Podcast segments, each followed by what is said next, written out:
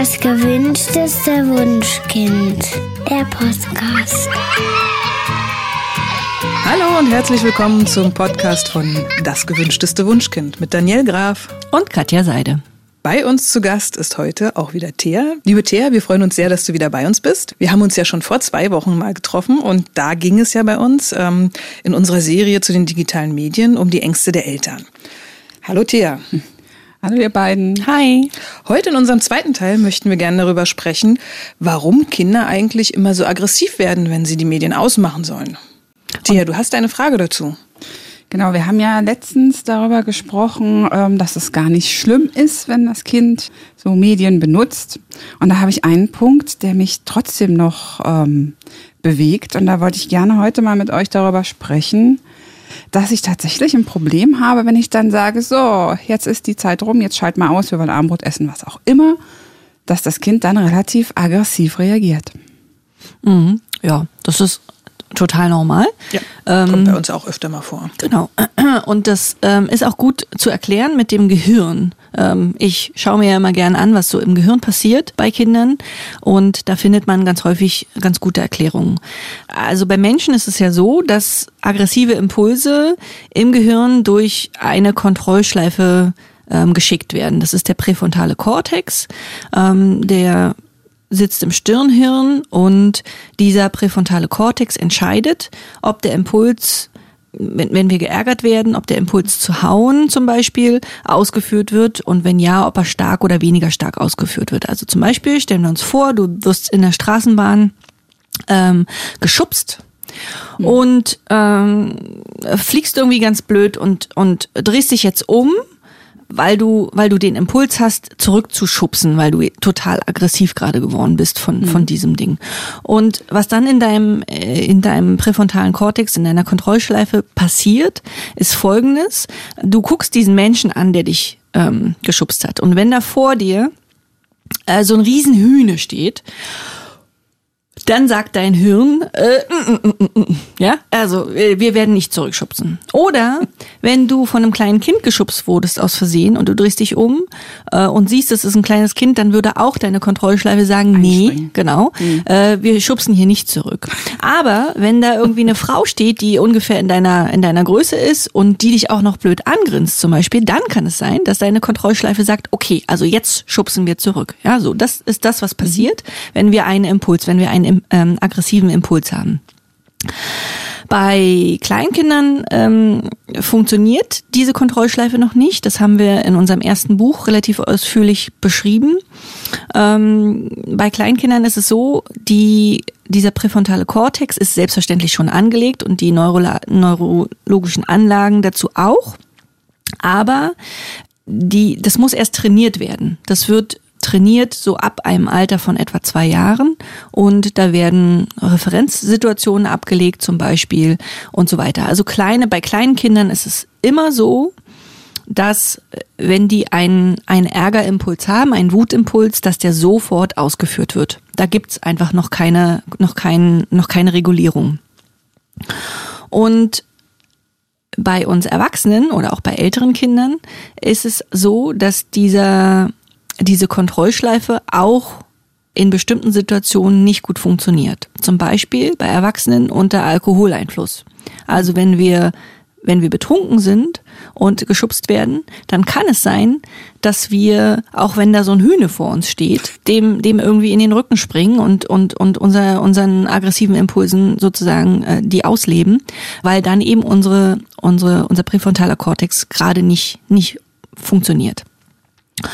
Das gleiche ist bei extremer Müdigkeit. Also Eltern, ihr Eltern äh, werdet wissen, dass wenn man abends schon nach dem Tag sehr, sehr müde ist, dass dann die Impulskontrolle, zum Beispiel das Kind anzuschreien, oh, ja. ähm, jetzt mhm. nicht mehr so ganz vorhanden ist. Also extreme Müdigkeit äh, lässt, lässt eben diese Kontrollschleife auch nicht gut funktionieren. Bei Und, uns ist auch extremer Hunger so ein Punkt. Also wenn meine Kinder hungrig sind, dann ist äh, die Impulskontrolle ganz, ganz schlecht. Also müde und hungrig ist dann eine ah, infernale Kombination. Ich glaube, das ist bei, bei allen so. Ich würde sagen, wird bei Erwachsenen auch nicht ja? besser. Oh ja, ich erkenne mich manchmal auch dann wieder. Auch noch. Mhm. Ja, ich auch.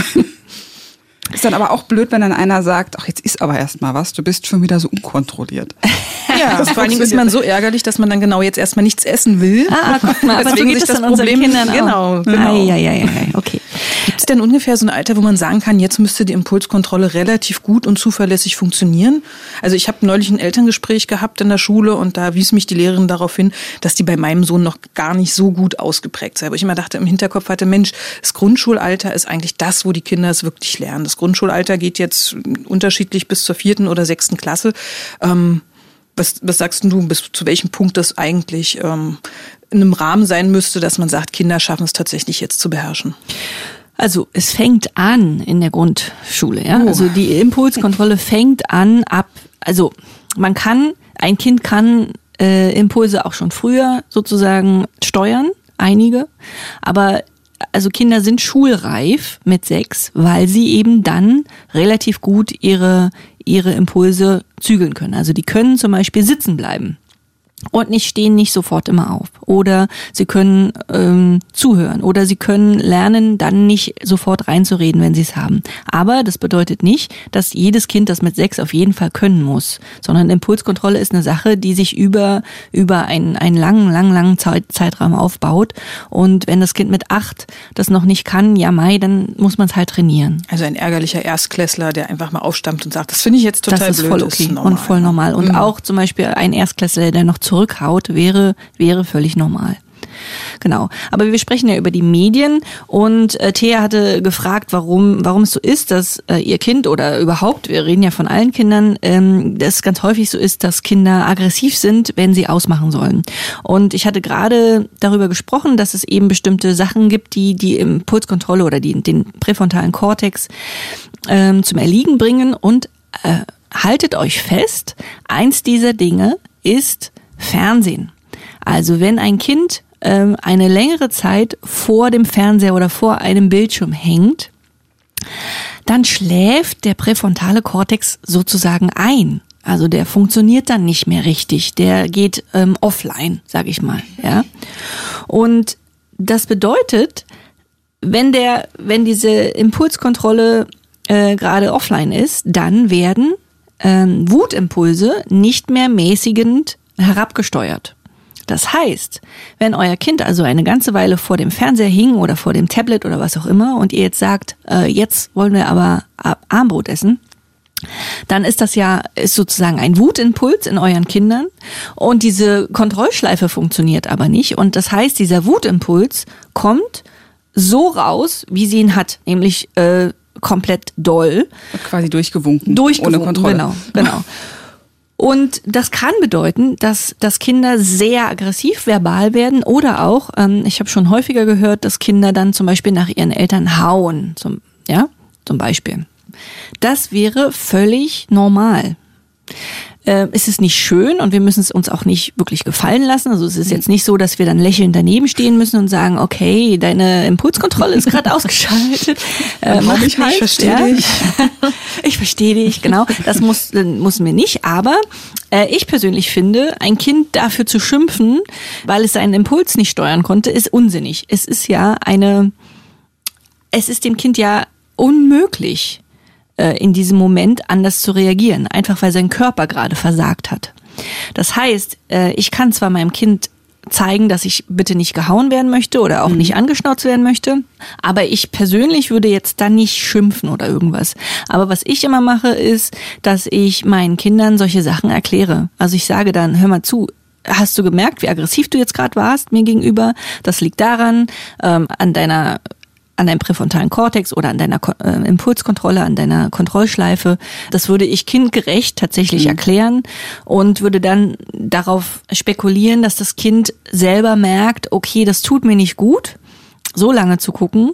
Und wenn ich meine eigenen Gefühle auch offenbare als Elternteil und sage, boah, das fand ich jetzt nicht so nett von dir und, und ähm, so möchte ich nicht behandelt werden, dass das Kind eben von alleine zu dem Schluss kommt, okay, das war jetzt zu lange, ich schau mal, ob es beim nächsten Mal, ob ich beim nächsten Mal kürzer gucken kann und so weiter. Genau. Du hattest aber noch eine noch eine weitere Frage, Thea, oder? Ja, ich habe mir überlegt, ähm, ich könnte diese Diskussion, dieses, wir machen jetzt aus, machen wir jetzt nicht aus, nur noch fünf Minuten, das waren jetzt aber neun, ähm, vielleicht äh, umgehen, indem ich mir, es gibt doch jetzt so ganz viele Elternkontroll-Apps, mhm. die kann ich aufs Tablet runterladen oder ich habe auch am, äh, am Smart TV so einen Timer. Mhm. Wenn ich dann einschalte, ähm, nach 25 Minuten geht das Ding einfach aus. Ja. Dann war ich es nicht. Mhm. Dann war es das Gerät, das dann einfach aus war und dann kann das Kind mich ja eigentlich nicht anmotzen. Genau. Das wäre doch eine gute Idee. Äh, könnte man denken, das stimmt. ähm, ich kann total gut verstehen, dass, dass Eltern diesen Stress umgehen wollen und dass sie dann diesen schönen, einfachen Weg irgendwie nutzen wollen. Es gibt ja sogar Apps, womit man von sich aus zu Hause das Handy des Kindes irgendwie fünf Kilometer weiter ausschalten kann. Ja, wow, ja, diese Möglichkeiten. Äh, ich glaube aber trotzdem, dass das ungünstig ist. Also ich würde dir nicht raten, solche Elternkontroll-Apps zu nutzen. Mm, und zwar deshalb, wir haben ja gerade über die Impulskontrolle gesprochen mhm. und auch, dass Impulskontrolle trainiert werden muss. Ne? Ja. Ich hatte gesagt, bei den Klei Kleinkindern ist der präfrontale Kortex zwar schon angelegt, aber ähm, der funktioniert noch nicht so. Deswegen sind die Impulse eben laufen da ähm, ungesteuert durch. Bei etwas größeren Kindern wird er schon gesteuert und wir müssen diese Kontrollfunktion unseres Gehirns noch weiter trainieren. Denn wir wollen ja irgendwann, dass die Kinder auch ohne dass wir was sagen, ihre Handys ausmachen. Also irgendwann mhm. ziehen die auch aus. Und dann wollen wir nicht, dass sie als Studenten irgendwie den ganzen Tag äh, im Bett liegen und auf ihr Handy glotzen. Weil Mama nicht da ist. Weil um Mama sagen, nicht da ist. Ja, genau. Sondern wir wollen, dass unsere Kinder eben verantwortungsbewusst werden mhm. und ähm, das selber schaffen, zu sagen, nee, ich gehe jetzt zum Studium oder ich gehe jetzt zu meiner Ausbildung zum Sport? Zum Sport, was auch immer. Und mache das Gerät jetzt von, von alleine aus. Und mhm. dieser Punkt muss trainiert werden. Und wann, wann besser kann man den trainieren als eben jetzt noch, wenn die Kinder noch klein sind, noch unter deinem, unter deinem Dach leben. Das heißt, wenn ich, äh, wenn das Gerät von alleine ausgeht, dann beraube ich sie dieser Möglichkeit, ähm, das zu entscheiden und das ähm, ganz genau sich sich aktiv dafür zu entscheiden, mhm. das Gerät auszumachen. Denn dieses aktive dafür zu entscheiden, das ist das, was das Gehirn diesen Impuls äh, braucht, dieses Gehirn und das muss das Gehirn auch lernen. Also mhm. ich mache das aus. Deswegen äh, ist es auch ganz häufig, wenn Eltern mit den Kindern kämpfen und sagen, doch jetzt wird ausgemacht, ja, dann äh, passiert also ich habe das häufiger gehört, dass Eltern dann den Fernseher zum Beispiel selber ausmachen, mhm. weil die Kinder das nicht machen, nicht tun. Und das ist aber das Gleiche. Also ich kann, das kann ein, zweimal passieren. Also man kann ein, zweimal den Fernseher selber ausmachen, wenn das Kind wirklich das gerade nicht schafft. Ähm, das ist elterliche Kontrolle, das ist okay. Also oder, oder ähm, äh, schützende Macht nennt man das. Aber äh, in, in den normalen Situationen würde ich auch nicht dazu raten, ähm, das in jeder Situation dann selber auszumachen als Elternteil, sondern ich würde tatsächlich darauf warten, also ich würde immer wieder Bescheid geben, hör mal zu, ich hatte gesagt, mach aus, du hast immer noch nicht ausgemacht, mach jetzt bitte aus. Also ich würde mhm. schon drängeln so, aber dass das Kind alleine auf den Knopf drückt, das wäre mir wichtig.